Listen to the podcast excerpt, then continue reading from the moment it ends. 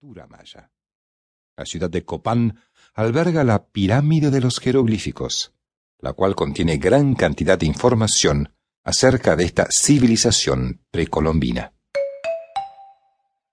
La llegada de los españoles.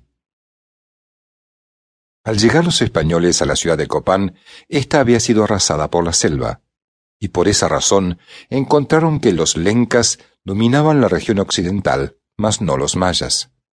El 30 de julio de 1502, Cristóbal Colón arribó a las costas de Honduras en su cuarto y último viaje por el continente americano.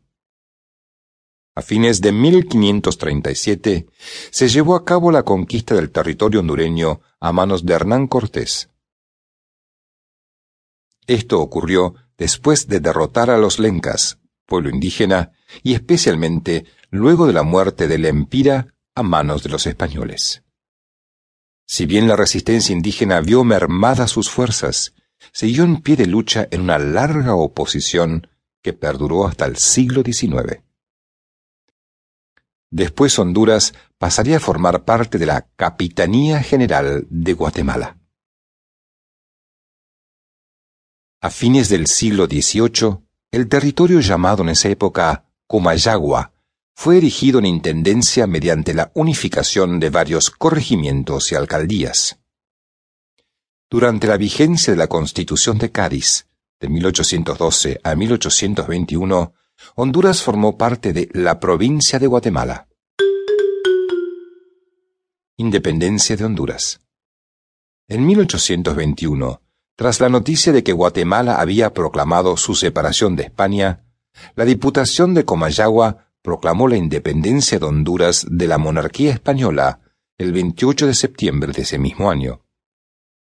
El 5 de enero de 1822, Honduras pasó a formar parte del Imperio mexicano de Agustín de Iturbide. Sin embargo, un año después, esta anexión finalizaría con la formación de la República Federal de Centroamérica. De 1824 a 1829, el país fue gobernado por dos partidos políticos, los conservadores y los liberales.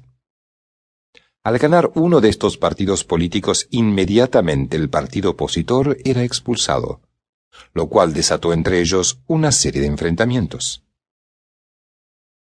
El primer jefe de Estado de Honduras fue el abogado Dionisio de Herrera, 1824-1827, quien fue derrocado por Justo Milla, bajo las órdenes de José Arce, presidente de la Federación Centroamericana.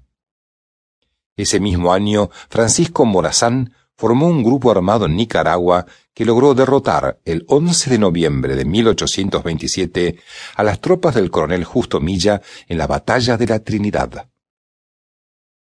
Hasta 1828 gobernó el general Morazán, quien introdujo la primera imprenta en el país. Sin embargo, ese mismo año también presidiría Diego Vigil, en 1829, Morazán retomó la presidencia. En el año de 1838, Honduras decidió separarse de la Federación Centroamericana, convirtiéndose así en un Estado soberano e independiente, adoptando posteriormente el título de República de Honduras.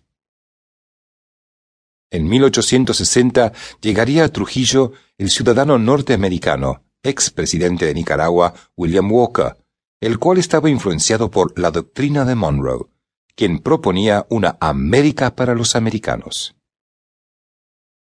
Luego de su derrota en Nicaragua, Walker se atrincheró en la fortaleza de San Fernando en Omoa, siendo fusilado el 12 de septiembre de 1860 durante el gobierno del general José Santos Guardiola, quien a su vez moriría asesinado dos años más tarde. Tras el fin de la federación, Honduras logró independizarse finalmente. A partir de ese momento, el país vivió en medio de diversas guerras civiles, lo que contribuyó a una depresión de la economía hondureña. En 1876 llegó al poder Marco Aurelio Soto, poniendo en marcha las reformas liberales en el país.